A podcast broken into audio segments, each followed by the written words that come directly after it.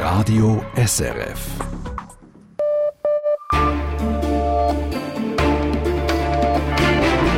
Radio SRF, Echo der Zeit mit Beat Zoltermann.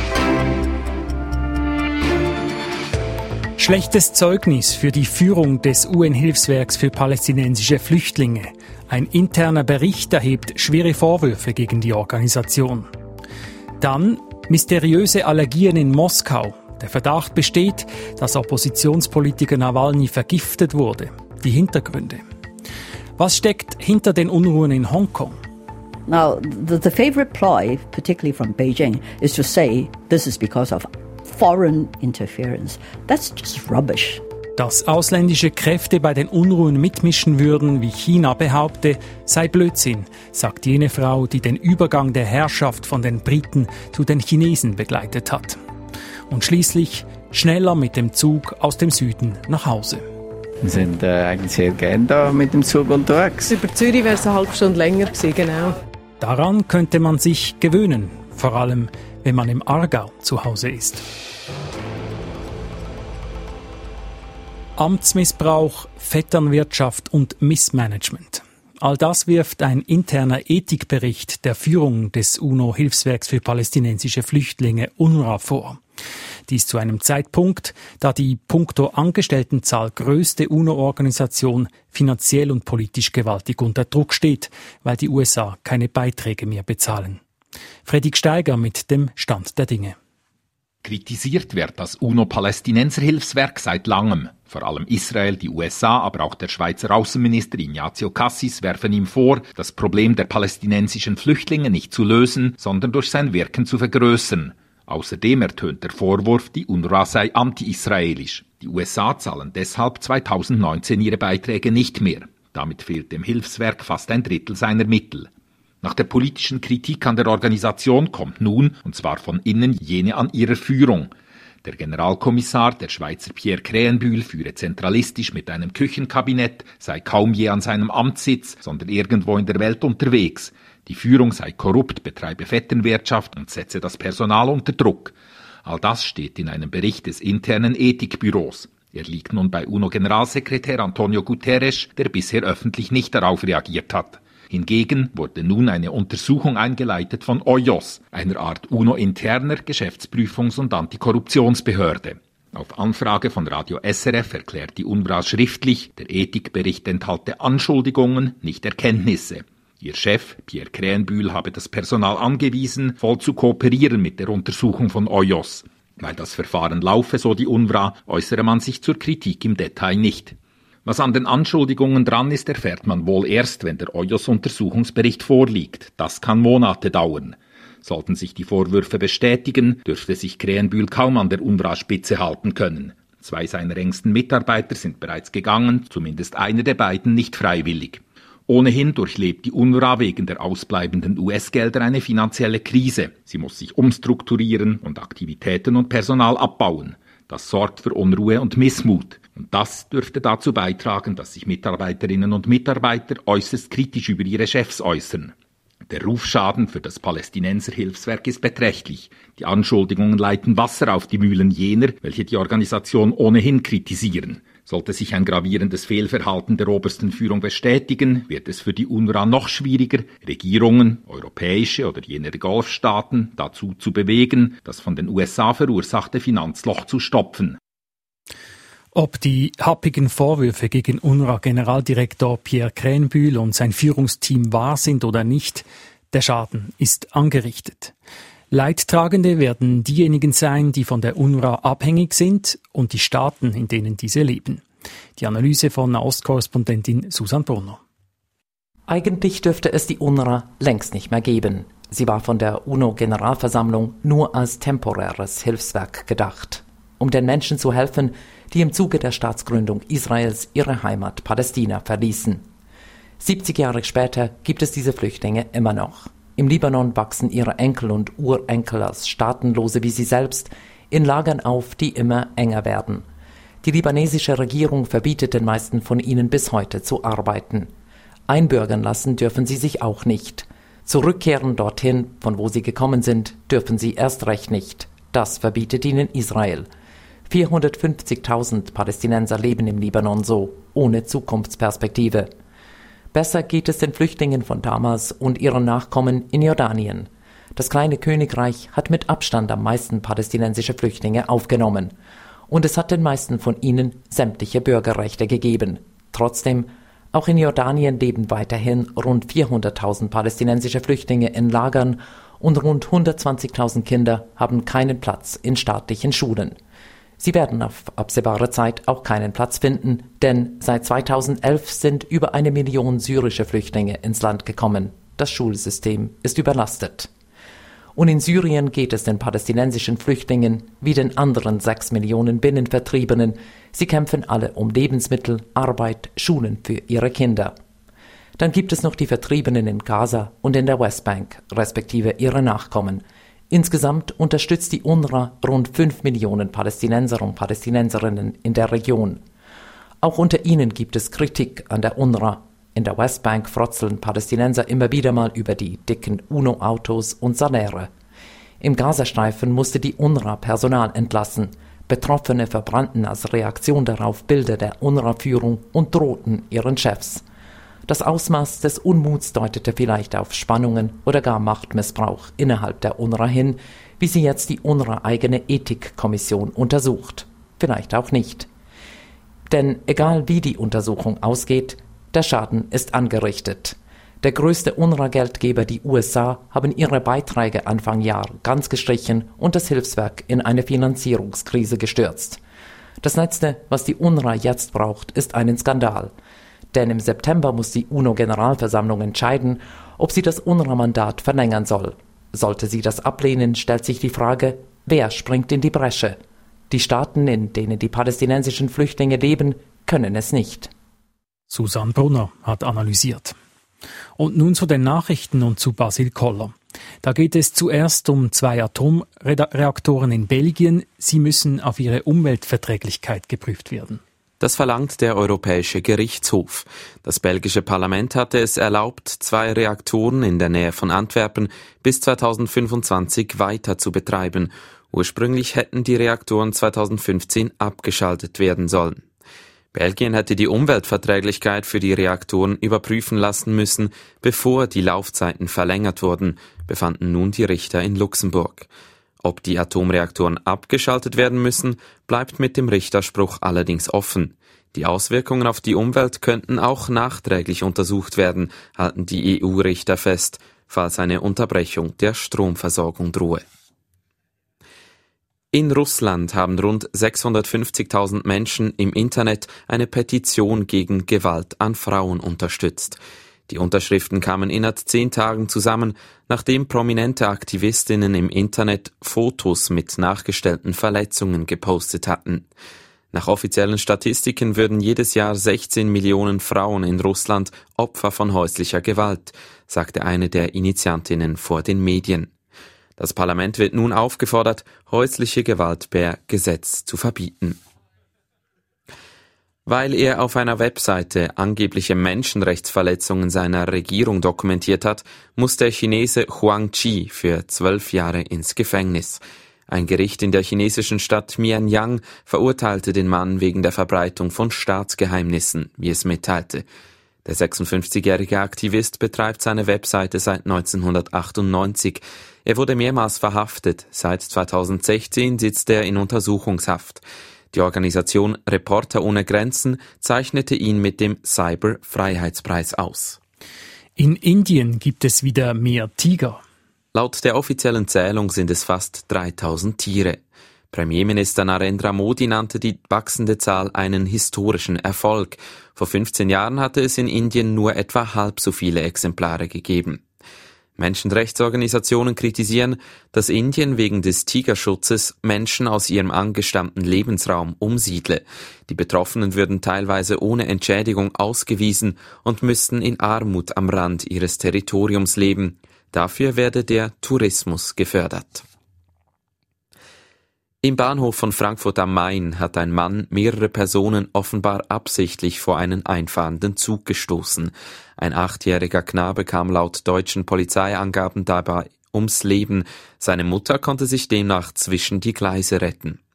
Laut Hinweisen soll der 40-jährige mutmaßliche Täter versucht haben, eine weitere Person auf die Gleise zu stoßen.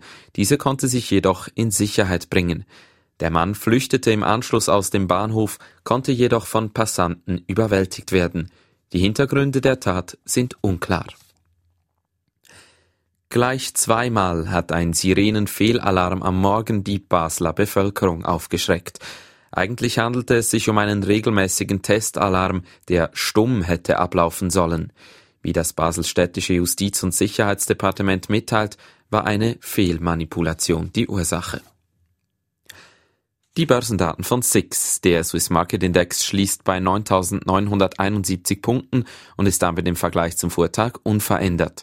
Der Dow Jones Index in New York steigt um 0,3 Prozent. Der Euro wird zu einem Franken 10,50 gehandelt, der Dollar zu 99 Rappen 20. Und noch das Wetter. Morgen wird es ziemlich sonnig, Wolkenreste in Nordbünden lösen sich auf.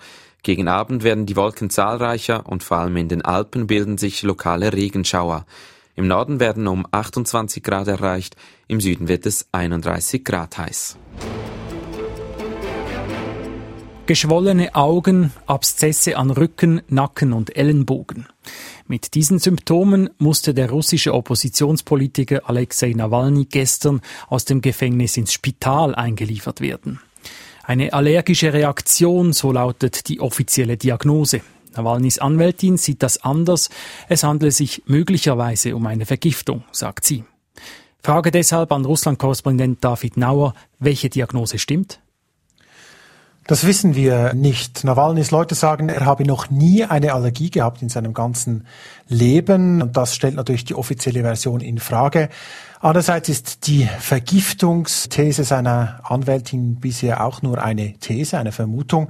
Die Anwälte wollen nun eine Haarprobe von Nawalny an ein europäisches Labor schicken und dort soll untersucht werden, ob er vergiftet wurde und wenn ja, womit. Aber das Leben von Nawalny ist nicht in Gefahr. Es sieht nicht danach aus. Er wurde aus dem Spital bereits wieder zurück ins Gefängnis verlegt und auf einem Video, das ihn unterwegs zeigt, da wirkt er, muss man sagen, einigermaßen fit. Jedenfalls wirkt er nicht todkrank. Nun ist Nawalny wieder im Gefängnis. Dessen Anwältin und Ärztin, die waren dagegen, wollten ihn im Spital behalten. Warum? Also die Argumentation ist äh, ja, dass äh, Nawalny in der Gefängniszelle vergiftet worden sei und deswegen sei es gefährlich, ihn wieder dorthin zurückzuschicken. Und das tönt natürlich plausibel auf den ersten Blick. Die Staatsmacht jedoch sieht das anders. Sie hält äh, den Politiker für gesund genug, um seine Strafe abzusitzen. Also wie gesagt, von außen lässt sich nicht beurteilen, wie es nun um die Gesundheit von Nawalny wirklich steht. Die Ärzte von Nawalny sind natürlich und auch die Anwälte sind Partei, aber auch die Gegenseite ist wahrscheinlich nicht objektiv. Ein bekanntes Detail, die Chefin der Klinik, in der Nawalny äh, lag die letzten Tage, ist Politikerin der Kreml-Partei Einiges Russland und da kann man natürlich schon die Frage stellen, ob die offiziellen Ärzte da wirklich unvoreingenommen eine Diagnose gestellt haben oder nicht. Nawalny ist nicht der einzige Oppositionspolitiker, der im Gefängnis sitzt. Vor Beginn einer unbewilligten Großkundgebung am Samstag wurden bereits mehrere Oppositionelle in Gewahrsam genommen. Vorgängig also ist das eine Praxis, die man so kennt in Russland.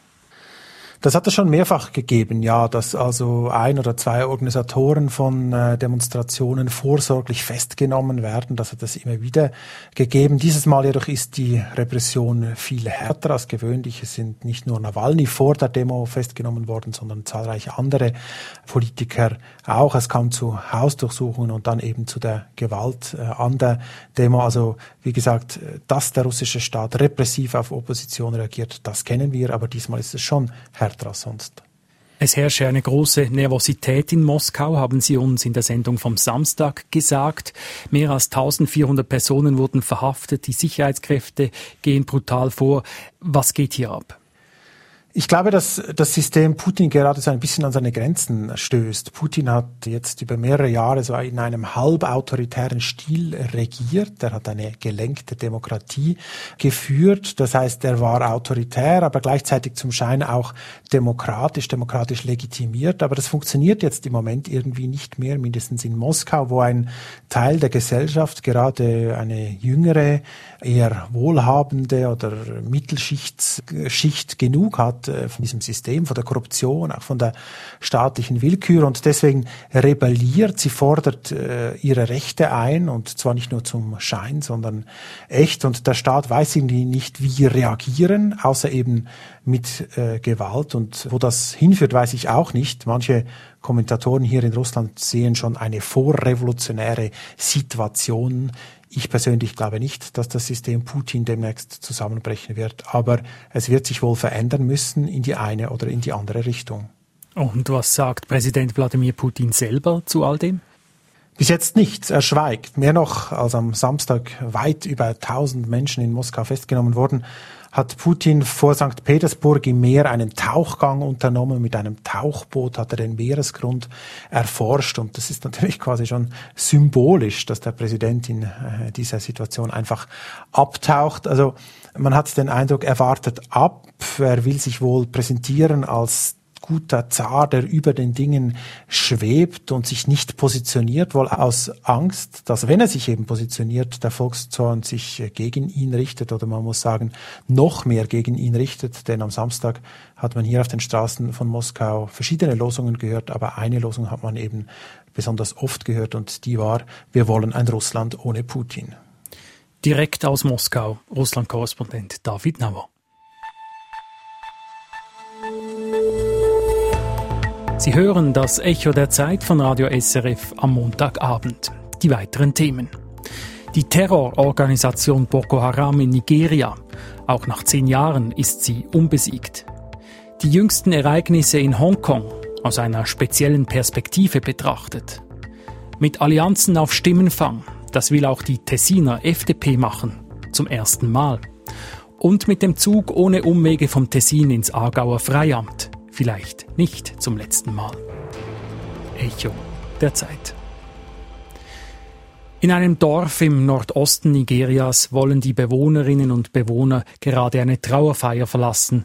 Da schießen Terroristen auf sie. Mindestens 65 Menschen kamen ums Leben. Seit 2009, also in den letzten zehn Jahren, wurden in dieser Gegend von Nigeria mindestens 20.000 Menschen von der Organisation Boko Haram getötet. Rund zwei Millionen Menschen sind auf der Flucht. Ich fragte NZZ-Afrika-Korrespondent David Siegner, steckt hinter diesem jüngsten Anschlag ebenfalls Boko Haram? Ja, das ist ziemlich klar. Die Miliz hat sich inzwischen auch gemeldet und gesagt, das sei eine Vergeltung für einen früheren Anschlag, bei dem die Dorfbewohner sich erfolgreich gewehrt haben. Es ist der schlimmste Anschlag dieses Jahres bisher und es weist darauf hin, dass Boko Haram überhaupt nicht besiegt ist. Die Regierung von Nigeria hat heute eine Organisation schiitischer Muslime namens IMN verboten. Wieso verbietet sie diese Organisation, wenn Boko Haram hinter dem Anschlag steckt? Das ist in der Tat seltsam, dass sich die Regierung jetzt dermaßen auf die Schiiten eingeschossen hat. Sie bilden innerhalb der Muslime eine verschwindend kleine Minderheit. Ihnen wird auch Terror, Aufruhr, die Planung eines Attentats zugeschrieben. Aber meines Erachtens geht es hier eher darum, vom eigenen Versagen im Kampf gegen Boko Haram abzulenken und einen anderen Sündenbock zu suchen. Nigerias Präsident Muhammadu Buhari versprach im letzten Wahlkampf, die Sicherheit im Land zu verbessern. Ein Wahlversprechen, das offenbar noch nicht einlösen konnte. Nein, es gelang zwar der nigerianischen Armee im Verbund mit Truppen aus den Nachbarländern vorerst Boko Haram zurückzudrängen. Das war nicht nur der Armee, sondern auch Bürgerwehren zu verdanken. Aus der Hauptstadt Maiduguri ist Boko Haram inzwischen praktisch verschwunden. Aber leider war dieser Erfolg nicht sehr nachhaltig und seit einiger Zeit deutet einiges auf ein Wiedererstarken der dschihadistischen Miliz hin.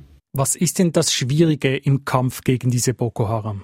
Nun, Boko Haram hat sich inzwischen gespalten. Eine Hälfte untersteht dem IS, Zuerst dachte man, das würde die Organisation schwächen. Das Gegenteil ist der Fall. Sie hat sich zersplittert. Sie hat sich zum Teil jetzt in die völlig undurchdringliche Region um den Tschadsee herum zurückgezogen. Es ist wie eine Hydra. Man haut ihr einen Kopf ab und zehn neue wachsen nach. Die Terrororganisation Boko Haram, bei uns vor allem bekannt wegen der entführten Mädchen, gibt es seit zehn Jahren. Was sind das für Leute, die dort mitmachen? Am Anfang, bevor Boko Haram eine richtige Terrororganisation war, hat sie einen großen Zulauf erlebt von, von jungen Männern, Frauen aus der Region, die unzufrieden waren mit der Regierung, mit der Korruption, die sich mehr Moralität, mehr Ordnung, mehr Gesetz versprochen haben. Ich glaube, diese Phase ist vorbei, weil ja schließlich vor allem die ganz normalen, armen Muslime Nigerias unter dieser Organisation leiden, die angeblich für ihre Ziele kämpft. Inzwischen sind das, würde ich sagen, junge Desperados, Glücksritter, die sich Geld versprechen, Freiheit, auch mit, mit kriminellen Energien. Es handelt sich auch um eine einzige Ethnie eigentlich, wo diese Leute rekrutiert werden. Boko Haram hat also auch, was oft vergessen wird, so einen gewissen Stammesaspekt. Es gab internationale Kooperationen im Kampf gegen Boko Haram. Warum waren die nicht erfolgreicher? Es gab eine Kooperation mit Truppen aus, aus dem Tschad, aus Kamerun, aus Niger. Insbesondere die Truppen aus Tschad sind sehr schlagkräftig, was man von den Truppen Nigerias nicht behaupten kann. Obwohl das Land so groß und reich ist, ist die Armee schlecht ausgerüstet, die Soldaten sind demoralisiert, es kam sogar wiederholt zu Demonstrationen von Soldaten gegen die eigene Regierung. Wenn ich Ihnen zuhöre, Boko Haram gibt es seit zehn Jahren, dann könnte es gut sein, dass es diese Organisation auch noch weitere zehn Jahre gibt. Prognosen sind schwierig, aber Präsident Buhari hat schon vor geraumer Zeit den Sieg ausgerufen über Boko Haram. Das war natürlich total voreilig. Wie das weitergeht, ist sehr schwierig zu sagen, aber endgültig besiegt wird die sicher auch nicht im nächsten Jahr und auch nicht im übernächsten. David Siegner. Er ist Afrika-Korrespondent der Neuen Zürcher Zeitung. Nach den erneuten Ausschreitungen in Hongkong hat sich heute die Zentralregierung in Peking zur Lage in Hongkong geäußert. In Hongkong hat Anson Chan diese Medienkonferenz im Internet genau beobachtet. Chan ist die frühere Verwaltungschefin von Hongkong und hat sowohl unter den Briten als auch unter den Chinesen gedient. Martin Aldrovandi hat sie heute getroffen. Anson Chan erscheint im kleinen Sitzungsraum ihres Büros und stellt sich selbst vor. Dabei ist die bald 80-Jährige eine der bekanntesten Personen in Hongkong. Unter dem letzten britischen Gouverneur diente sie als Verwaltungschefin, die höchste Beamtin der Stadt. Ohne Umschweife kommt sie zur Sache. Zur Medienkonferenz des Büros für Hongkong und Macau-Angelegenheiten des chinesischen Staatsrats. Das Amt mit dem etwas sperrigen Namen ist zuständig für die Hongkong-Politik der chinesischen Zentralregierung. Über Wochen blieb es still, bis heute. My first reaction is uh, nothing new. Uh, we expect uh, the office to reiterate their support. Meine erste Reaktion war, es gab nichts Neues. Es war erwartbar, dass das Büro die Regierungschefin weiterhin unterstützt, die Gewalt verurteilt und die Polizei lobt. Doch langfristig würde Pekings Unterstützung der unbeliebten Regierungschefin wenig helfen, sagt Anson Chen. Beim Volk habe Carrie Lam nämlich keinen Rückhalt. Quite frankly, I think she has currently lost uh, all credibility and, uh, uh, and moral authority. Ehrlich gesagt, sie hat jegliche Glaubwürdigkeit und moralische Autorität verloren. Es wird für sie immer schwieriger werden, Hongkong zu regieren. Denn nicht nur in der Bevölkerung, auch in der Stadtverwaltung verliert Carrie Lam an Rückhalt. In einer Petition kritisieren Beamtinnen und Beamte ihre eigene Regierungschefin. They are required to be politically neutral. So for a hundred of them uh, to come out uh, and say they are extremely unhappy. Diese Beamten müssten ja politisch neutral sein. Dass nun 100 Angestellte der Stadtverwaltung öffentlich sagen, sie seien sehr unzufrieden mit der Regierung, ja erbost seien über die Polizei, so etwas hat es hier noch nie gegeben. Und was hält sie vom Vorwurf der chinesischen Seite, dass ausländische Mächte China schaden wollten? The favorite ploy, particularly from Beijing, is to say das ist das Lieblingsargument Pekings. Von wegen ausländischer Einmischung. Das ist doch Blödsinn. That's just rubbish. Und doch, auf den Kundgebungen fielen die vielen US-Fahnen auf und sogar die alten Flaggen der britischen Kronkolonie Hongkong. Das Zeigen dieser Flaggen bedeutet doch nicht, dass die Menschen sich nach der Kolonialmacht zurücksehnen. Nein, sie zeigen vielmehr die extreme Unzufriedenheit der Menschen darüber, dass das Prinzip ein Land, zwei Systeme immer weiter ausgehöhlt wird. Ein Land, zwei Systeme. Es ist jene Formel, die Hongkong einen separaten Status garantieren soll. 50 Jahre lang bis 2047. Als Verwaltungschefin hat Anson Chan in den 90er Jahren vor der Übergabe Hongkongs an China selbst für diese Formel geworben. Uh, uh,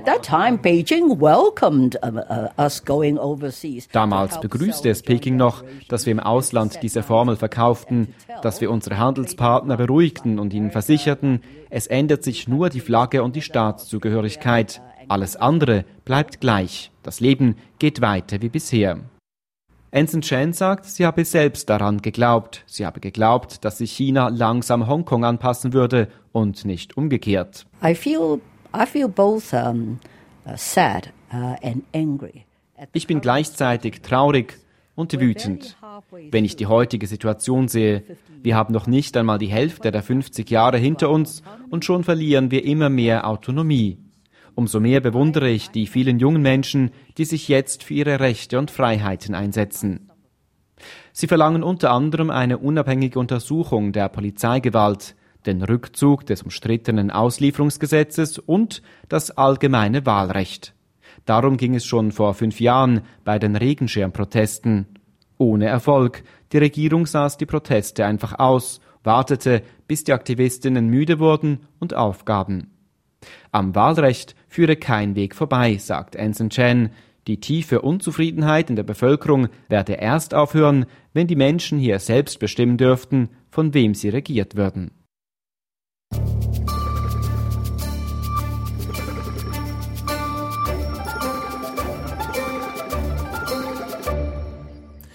In die Schweiz. Die nationalen Wahlen im Herbst rufen die Parteistrateginnen und Parteistrategen auf den Plan. Denn jede Stimme zählt. Kein Wunder werden deshalb Allianzen geschmiedet und Schulterschlüsse gesucht, vor allem auch in der politischen Mitte. Besonders bemerkenswert ist das, was im Kanton Tessin zu beobachten ist. Dort überlegt sich die Spitze der FDP mit der CVP eine Listenverbindung einzugehen. Und das wäre eine Premiere. Tessin-Korrespondentin Caroline Türkauf. Dieser Zusammenschluss wäre historisch. Noch nie gab es im Tessin eine Listenverbindung zwischen der FDP und der CVP, zumal die FDP historisch gesehen die starke Partei im Südkanton ist und es darum nie nötig hatte, sich nach Verbündeten umzusehen. Initiant dieser Verbindung ist der Tessiner FDP-Präsident Bixio Cabrara, auf die vielfache Frage von Tessiner Journalisten, ob da gar die Hochzeitsglocken läuten, wehrt er nüchtern ab. Ich sage, das ist ein Anfang, der Anfang einer möglichen Zusammenarbeit. Es geht darum herauszufinden, in welchen Punkten die beiden Parteien in der Zukunft zusammenarbeiten können. Für den Präsidenten der Tessiner FDP ist klar, die beiden Parteien sollen nicht nur für die Nationalratswahlen im Herbst, sondern ganz grundsätzlich ihre Kräfte bündeln für eine starke Politik der Mitte. Ob diese Zukunftsstrategie des Präsidenten ankommt, entscheiden die Tessiner Delegierten am 1. August. Klar aber ist jetzt schon beim Präsidenten der Tessiner CVP Fiorenzo Dado findet dieser Zukunftsplan viel Wohlwollen. Er ist für diesen historischen Schulterschluss aus rein pragmatischen Gründen, wie er sagt. Ma diciamo che io eh, sono molto pragmatico. Eh, ich habe unsere Resultate der Kantonalwahlen im Frühling studiert. Da sind wir unter Druck gekommen und ich sehe, wie sich meine Partei in anderen Kantonen um Allianzen bemüht. Da ist es nichts als logisch, wenn wir über eine Allianz mit der FDP nachdenken. Die Tessiner FDP war bei den Nationalratswahlen von 2015 wähleranteilsmäßig zwar noch die stärkste Partei, doch bei den kantonalen Wahlen in diesem Frühjahr hat sie einen Sitz im Kantonsparlament verloren.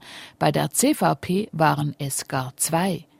Diese Verluste sitzen den beiden Mitteparteien immer noch in den Knochen. Sie wird verstärkt durch die Tatsache, dass die beiden politischen Außenpole zusammenrücken. Linksgrün hat ihre Listenverbindung bereits beschworen, bei der Lega und der SVP ist sie so gut wie sicher. Dies erzeugt Druck auf die Mitte. Ist die Tatsache, dass die beiden Präsidenten der Tessiner Mitterparteien für eine Listenverbindung für die Wahlen im Herbst einstehen, also auch Ausdruck von Angst? Auf keinen Fall, sagt Fiorenzo Dato. Non è paura ma è pragmatismo. Diciamo che è un, un, un, il minimo che si possa fare. Diese Listenverbindung ist das Mindeste, was man als ernsthafter Politiker machen kann. Wir müssen doch für das Wohl unseres Kantones besorgt sein. Und das können wir nur, wenn wir in Bern auftreten als glaubwürdiger Partner und nicht als Vertreter der extremen Linken oder Rechten. Diese beiden Pole bringen unserem Kanton keine gewinnbringende Zukunft. Tatsache ist, dass sich gerade die Tessiner Linken für die Wahlen im Herbst gestärkt haben.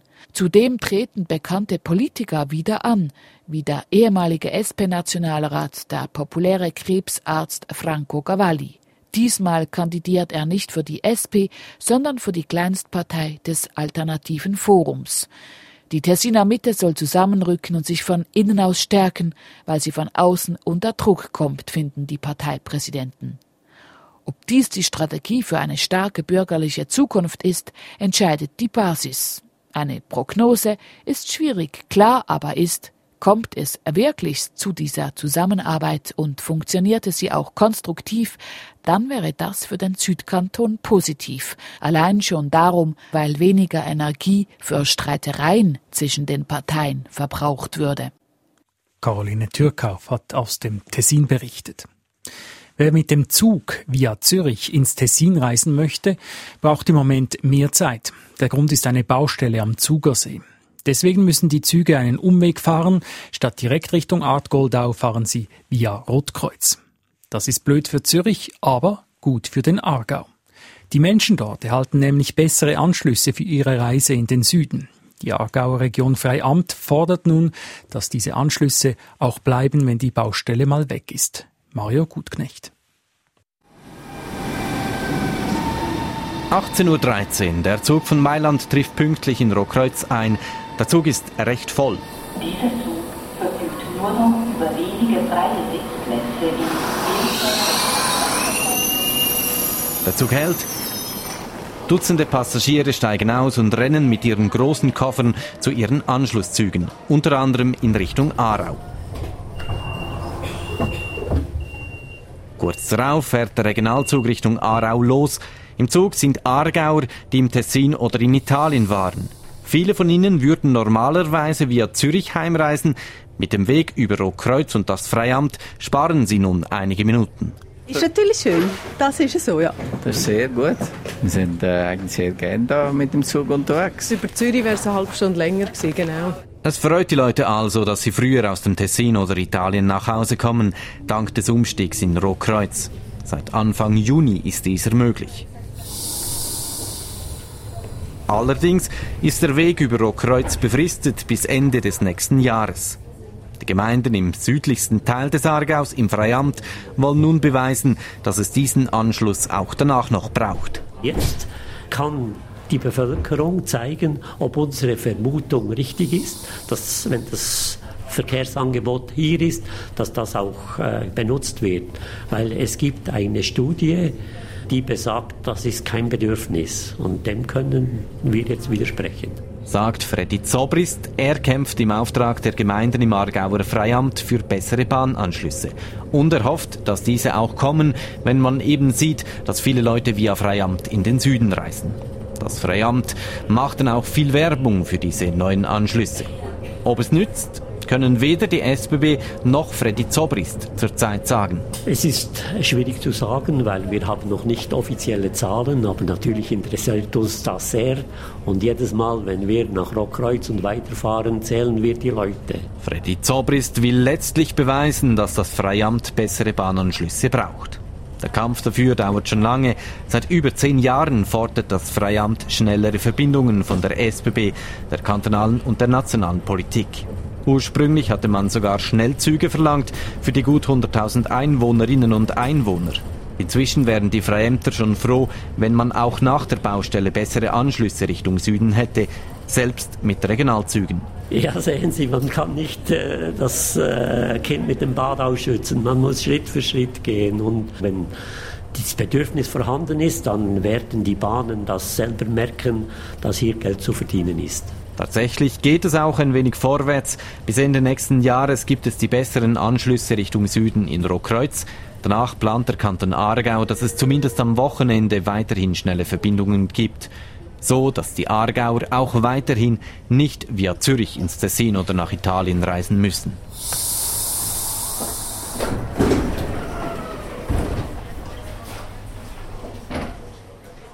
Das war's für heute vom Echo der Zeit. Uns gibt's jederzeit auch als Podcast auf der Play SRF App und auf unserer Website srf.ch-echo der Zeit.